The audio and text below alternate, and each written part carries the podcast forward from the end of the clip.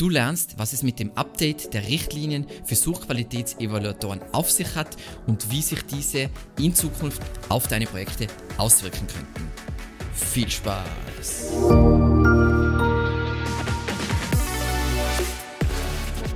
Wie man am Beispiel ChatGPT schön sieht, ist Wissen aus erster Hand absolut essentiell, um dafür zu sorgen, dass die Gesellschaft nicht aus den Fugen gerät. In dieser Folge sehen wir uns das Konzept EEAT an, besprechen die einzelnen Aspekte inklusive Beispiele und versuchen den neuen Aspekt Experience richtig einzuordnen. Was ist EEAT? Es ist ein Konzept aus den Richtlinien für Quality Rater. Dazu gibt es eine PDF, die für jeden kostenlos einsehbar ist. Kurz zur Erklärung. Quality Rater verwenden diese Richtlinien, um die Suchergebnisse zu bewerten. Diese Richtlinien haben keinen direkten Einfluss auf das Ranking von, von, von deiner Webseite. Das sind keine Ranking-Faktoren. Was in diesen Guidelines steht, ist das, was das Endprodukt der Suchergebnisse sein sollte. Das heißt, Google führt irgendein neues Ranking-System ein. Nachdem dieses Ranking-System eingeführt wurde, wird anhand von diesen Richtlinien werden die Suchergebnisse bewertet und basierend auf dieser Evaluierung wird entschieden, hat dieses neue Ranking-System das bewirkt, was wir bewirken wollten oder nicht. Und so sollte man das Ganze sehen. Das heißt, letzten Endes, diese Richtlinien ist Googles Vision. Wo, wo geht das Ganze hin? Wie sollen die Suchergebnisse in Zukunft aussehen? Und dementsprechend ist, sind natürlich die, diese Guidelines super wichtig für jeden SEO, nicht hinsichtlich Ranking-Faktoren, sondern um die Zukunft vorauszusehen gewissermaßen. So. Ähm, es gibt ein, eine Grafik, die ich sehr gerne in diesem Kontext zeigen will. Ähm, da, da kann man jetzt auch gleich die Begriffe klären. Und zwar diese hier. Also, was heißt überhaupt EEAT? Das heißt Experience, also Erfahrung, dann Expertise, übersetze ich jetzt nicht, Authoritativeness, also Autorität und Trust, Vertrauenswürdigkeit. Und wie das Ganze zusammenspielt, zeigt sich hier. Und was hier das Entscheidende ist bei der Grafik, und es steht dann auch nochmal in den Quality Rater Guidelines, ist der Punkt Trust. Das heißt, du kannst dein Eat ist super gut. Also sagen wir mal, du hast äh, Expertise, Authoritativeness, Experience. Wenn du, dir der Trust fehlt, dann wirst du trotzdem niedrigstmöglich eingestuft, wenn jetzt ein Quality Rater die Suchergebnisse äh, bewertet. Und was ich das Praktische find, finde an, an diesen Richtlinien, ist nicht nur für SEO, sondern auch, wenn du generell Content Marketing machst, kannst du diese Richtlinien verwenden, um deine deinen Content-Marketing-Ansatz zu bewerten. Ist er gut, ist er schlecht und so weiter. Weil letzten Endes, dies sind eigentlich ultimative Werte, die man auf jegliches Content-Marketing anwenden kann. Egal, ob das jetzt für Search ist oder für andere Zwecke und so weiter. Das heißt, voll wichtig, ähm, dass man sich das mal ähm, durchliest. Wie gesagt, es sind einige Seiten, aber ich glaube, wenn man wenn man diese konsumiert hat, versteht man generell Content Marketing besser. So, schauen wir uns jetzt mal die, die einzelnen Aspekte im Detail an. Das heißt EEAT, Erfahrung, Expertise, Autorität, Vertrauenswürdigkeit. Was bedeutet das jetzt konkret? Weil es ist immer so bliblablub. So, Erfahrung ist die neue Komponente. Natürlich starten wir mit der. Bei dem Aspekt Erfahrung geht es um die praktische Erfahrung des Autors mit einem Thema. Dieser neue Aspekt dient dazu, die Experten von denjenigen zu unterscheiden, die aus Erfahrung schreiben. Natürlich kannst du ein Experte sein und aus Erfahrung schreiben, aber es war wichtig, das nochmal zu trennen, weil, und das kommt jetzt, jemand hat, sagen wir mal, ein Autor ist kein Experte, aber er hat dieses Produkt verwendet. Oder der Autor ist kein Experte, aber er hat einen gewissen Prozess durchlaufen. Oder der Autor ist zwar kein Experte, aber er hat etwas Bestimmtes erlebt. Und da ist ganz klar, wir brauchen diese Differenzierung auch in den Quality Rater Guidelines. Und als Beispiel, um zu zeigen, das ist jetzt nicht für jeden, nicht für jedes Content Piece ist Erfahrung jetzt wichtig. Aber es gibt gewisse Content Pieces, da ist Erfahrung wichtig. Und ich zeige euch jetzt einmal Beispiele für Evergreen Media. Das heißt, wie lange dauert SEO? Wenn jemand darüber schreibt, dann ist es extrem wichtig, dass diese Person, vielleicht ist es wichtig auch, dass er ein Experte ist, aber es ist gleichzeitig auch wichtig, dass er Erfahrung hat und auch Beispiele zeigen kann. Weil nur dann ist dieser Content wirklich sinnvoll. Das heißt, jemand, es gibt ja ganz viele Schulungsinstitute in Deutschland zum Beispiel, die machen SEO-Schulungen, aber die haben halt theoretisches Wissen über SEO, aber in ihrem Leben noch nie eine Webseite gerankt. Willst du, dass diese Menschen, diese Autoren dir die Frage beantworten, wie lange dauert SEO? Ich definitiv nicht. Dann, das ist natürlich logisch bei einem Begriff wie SEO Case Studies, ähm, aber auch hier wieder, wenn du eine Case Study sehen willst, dann willst du ja nicht die theoretische Case Study, gibt es nicht einmal, ähm, sondern du willst sehen, wie jemand ein bestimmtes Projekt zum Erfolg geführt hat und welche Erfahrungen er dabei gemacht hat. So, dann kommen wir zur Expertise. So, das heißt, das nennen wir jetzt mal Kompetenz, ist das Wissen, dass die Webseite oder der Autor über ein bestimmtes äh, Thema hat. Ähm, das können zum Beispiel Berufsabschlüsse sein oder Akkreditierungen ähm, und die zeigen eben, dass du das nötige Fachwissen für, einen bestimmten, für bestimmte Inhalte hast. Als Beispiel jetzt in, im, Content, äh, äh, im Kontext Evergreen Media. SEO ist nach den Quality Rater Guidelines eher ein Hobbythema. Daher wird es an anderen Standards gemessen, aber letzten Endes, wenn du jetzt Expertise in so, so ein, ein, ein Mischthema bewerten willst, dann geht es immer um Qualität und Menge an Content zu einem bestimmten Thema auf deiner Webseite, ähm, bezogen auf eine Person oder Marke und so zeigst du Expertise. Und dazu eine spannende Randnotiz oder ein Goldnugget. Wir bemerken eine immer stärkere Korrelation zwischen den Rankings in der organischen Suche unserer Webseite und YouTube-Videos zu diesen Themen. Das heißt, als Beispiel, ich publiziere, also ich habe einen, Ratgeber zu Keyword so und so und ich publiziere auf unserem YouTube-Kanal ein Video zu, zu diesem Thema, dann gehen tendenziell, sobald dieses Video publiziert wird, die Rankings in der organischen Suche zu diesem Keyword auch rauf. Wie gesagt, das heißt jetzt nicht, oh, YouTube ist ein magischer Ranking-Faktor. Das kann sehr viele Gründe haben, dass Leute noch mehr Content zu diesem Thema von Evergreen Media googeln und so weiter. Aber spannend wollte ich zwischendurch erwähnen. So, dann Autorität. Um die Autorität eines Artikels oder einer Webseite zu verstehen, müssen wir uns ihren Ruf ansehen. Und wie schaut sich Google deinen Ruf an? Autorität beschreibt, wie, wie, wie oft und von wem du erwähnt wirst. Also Links und auch Erwähnungen ohne Links, aber hauptsächlich Links. Und das Einfachste, wie ich immer beschreibe, ob du eine Autorität in der Nische ist, wenn man jemanden als Vordenker in einer Branche betrachtet, dann ist ihre oder seine Autorität offensichtlich hoch. Und als Beispiel, beziehungsweise ähm, was man macht, um seine Autorität zu steigern, ist jetzt zum Beispiel wir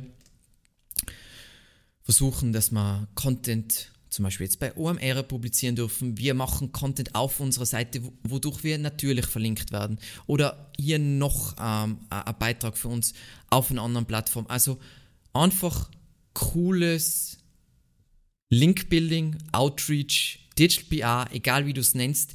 Einerseits natürlich, natürlich Links anziehen, dadurch, dass du auf deiner Webseite mega fantastische Inhalte publizierst und dann natürlich verlinkt wirst, geht am besten so mit Grafiken und so Zeug. Und dass du natürlich auch aktiv für deine Brand PR betreibst und da vielleicht die Option kriegst, bei anderen Websites zu publizieren. So. Und dann der letzte Part, aber eben der wichtigste Aspekt, wie wir besprochen haben, Vertrauenswürdigkeit. Und Vertrauen wird durch Sicherheit, Engagement und Unterstützung erworben. Was das bedeutet, Machen wir aber einfach ein paar Beispiele. Eine vertrauenswürdige E-Commerce-Webseite oder Shop gewährleistet, dass die Transaktionen sicher sind und dass ein Kundendienst zur Verfügung steht. Wenn du jetzt eine Nachrichtenagentur bist oder ähm, ähnliche Website, dann bietest du Quellen, die Methoden und Feedback-Kanäle an, um deine Vertrauenswürdigkeit zu zeigen. Das heißt, ähm, was ich immer gern mache, ist, ich schaue mir unterschiedliche Websites an und dann, wenn ich eine Webseite finde, der jetzt so natürlich vertraue, warum vertraue ich dieser Webseite und versuche das dann auf mein Projekt oder das Kundenprojekt umzumünzen. So. Ähm, vielleicht nur ein paar Beispiele. Was treibt jetzt zum Beispiel bei Evergreen Media die Vertrauenswürdigkeit? Wir sind halt unglaublich transparent hinsichtlich, wie unsere Prozesse laufen, wie wir SEO betreiben. Dann haben wir unsere Videos, die letzten Endes gleich wieder abdecken, aber auch das Ganze mit einem Gesicht verbinden. Ähm, dann in unserem Beratungsprozess, wir rühmen uns damit, dass wir die Beratungsgespräche 100% ehrlich und authentisch durchführen. Bei uns gibt es keine Verkaufsgespräche und es gibt auch keine Sales-Mitarbeiter, die eigentlich keine Ahnung haben von SEO, aber irgendwie SEO verkaufen. Und das ist, wie wir Vertrauenswürdigkeit vermitteln und weil es mir spontan einfällt, wir haben Preise auf der Webseite, was sehr viele Agenturen zum Beispiel nicht machen. Das hat natürlich Nachteile, aber uns geht es darum, uns ist Vertrauenswürdigkeit wichtiger als die Nachteile, die sich daraus ziehen. Wenn ihr jetzt wissen willst, was sich generell ähm, geändert hat in den Google Quality Rater Guidelines, weil da in der Aktualisierung ist ja mehr passiert. Es war hauptsächlich aus meiner Sicht ähm, eine Nachschärfung. Dann wird es hier wunderschön äh, als auf, aufgereiht. Wie gesagt, da sieht man auch nochmal, was die, was die wichtigsten Changes sind. Aus meiner Sicht ist ganz Spannende ist einfach das mit dem Thema Experience, weil es tatsächlich eine Änderung ist und das werden wir jetzt noch im Folgenden weiter definieren. So. Nochmal kurz dazu, was ist jetzt wirklich der Unterschied zwischen Erfahrung und Expertise? Und am feinsten oder am einfachsten ist es, nehmen wir jetzt einfach ein Your Money, Your Life Thema und zwar Medizin. Sagen wir mal, bei einem medizinischen Grundlagenthema, zum Beispiel zu einer bestimmten Krankheit, ist Expertise oder ist die Expertise des Autoren oder der Website der Marke essentiell. Wenn es aber darum geht, die persönlichen Erfahrungen mit einer Krankheit zu schildern, das heißt, sagen wir mal, du hast irgendeine langfristige Krankheit und wie das dann alles ist und so weiter, dann geht es um die Erfahrungen und dieser Content soll dann idealerweise von Patienten oder Angehörigen kommen. Das heißt, es sind keine akkreditierten Experten, aber die haben tatsächlich diese Erfahrungen erlebt. Und selbiges gilt natürlich für ganz viele unwichtige Themen, sagen wir mal Produkttests, Anleitungen zu Tools, ähm, sagen wir konkrete SEO-Anleitungen. Du kannst eine konkrete SEO-Anleitung, die wirklich hilfreich ist und genau erklärt, wie man etwas macht, kann nur jemand schreiben, der diesen Prozess gemacht hat und nicht eine KI, die diesen Prozess nie durchlaufen hat. Dementsprechend ist auch die Anwendung von äh, KI-Textgeneratoren als Unterstützung, als Tool für Content Creator und Journalisten mega cool, aber bei ganz vielen Themen stößt es extrem schnell an seine Grenzen. Und die Frage ist, ob man diesen anderen Content, sagen wir mal Definitionscontent, wozu man den überhaupt macht. Ganz wichtig. So. Was bedeutet jetzt diese Änderung, diese Erweiterung mit Erfahrung für SEOs und Content Marketing?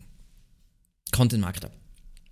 Äh, für mich bedeutet es persönlich, Google hat auf dem Schirm, ähm, dass aktuell schon sehr viel Content äh, nicht auf Wissen aus erster Hand ähm, basiert und natürlich durch KI das Ganze jetzt skaliert wird und dass dies in gewissen Fällen nicht im Interesse der User ist, beziehungsweise gigantische, abartige Gefahren ähm, verursacht.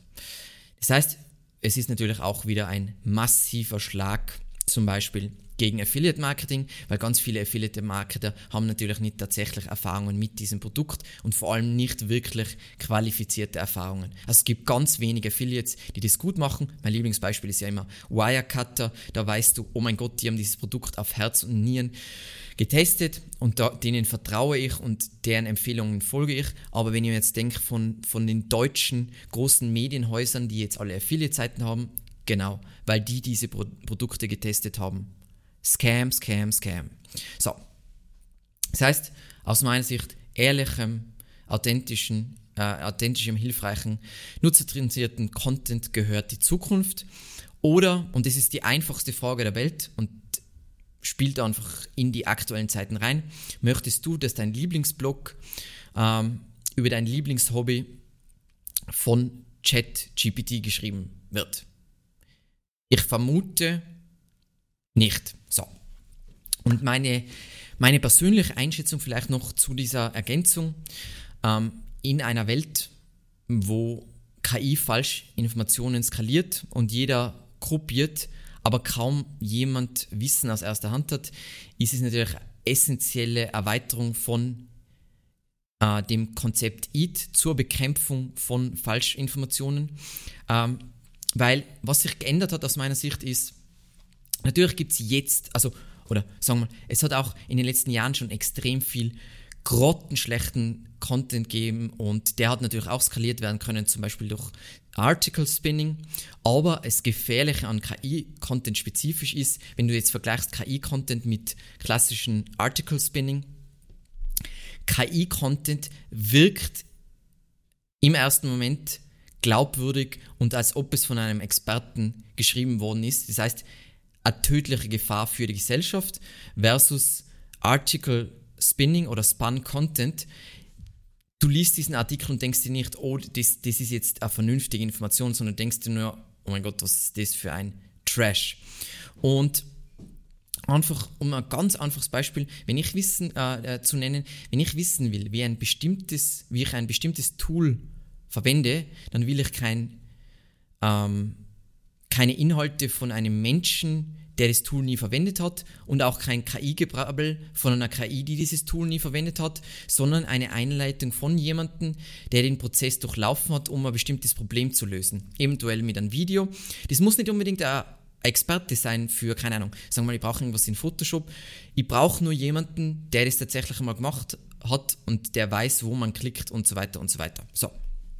Und aus meiner Sicht, Google ist einfach unglaublich gut darin, in Timing ähm, hat man jetzt, glaube ich, auch ein hilfreiche Inhalte-Update gesehen im äh, Google.com im August 2022, in, in Deutschland jetzt äh, oder Dachregion weltweit äh, im Dezember 2022. Sie sind unglaublich gut darin zu sehen äh, oder zu wissen, wann es sinnvoll ist, irgendwas Neues einzuführen. Und Google hat offensichtlich gesehen, was passieren wird durch KI-Texte. KI-Textgeneratoren sind ein super wertvolles Tool für Journalisten und für Content Creator, aber sie sind auch ein unglaublich gefährliches Instrument für Leute, die keine Verantwortung übernehmen wollen und einfach Schlechtes im Sinn haben. Weil wenn du es dir nur darum geht zu ranken und du machst dir deinen Redaktionsplan und lässt dir von der KI zu jedem Thema 2000 Wörter Artikel rausballern, dann kannst du theoretisch auf jeden Fall mal kurzfristig ranken, aber vergiftest das Internet mit sehr, sehr, sehr, sehr vielen falschen Informationen. Und das ist die Gefahr und deswegen auch all diese Schritte, hilfreiche Inhalte-Update, äh, Spam-Update, Bipapo und so weiter, um das, um uns alle davor zu schützen. So. In der nächsten Folge werden wir uns über Information Gain unterhalten, beziehungsweise darüber, wie du aus der KI-Content-Flut als Gewinner hervorgehen kannst. Und am Ende dieser Serie, also die erste Folge war hilfreiche Inhalte-Update, zweite Folge ist EEAT und die letzte Folge ist dann Information Gain, weißt du genau, worauf es bei hilfreichen und nutzerzentrierten Inhalten ankommt und hast auch mit zum Beispiel den Google Quality Rater Guidelines einen Rahmen, wie du das in deinem Unternehmen einführen kannst. Und jetzt bist du dran. Wie wichtig ist dir bei Inhalten die echte, also sagen wir mal, du willst irgendwas kaufen, äh, die echte Erfahrung mit einem Produkt ähm, oder vertraust du Affiliate-Websites, die nur Produkte anpreisen, die hohe Provisionen versprechen? Vielen lieben Dank fürs Zusehen und bis zum nächsten Mal.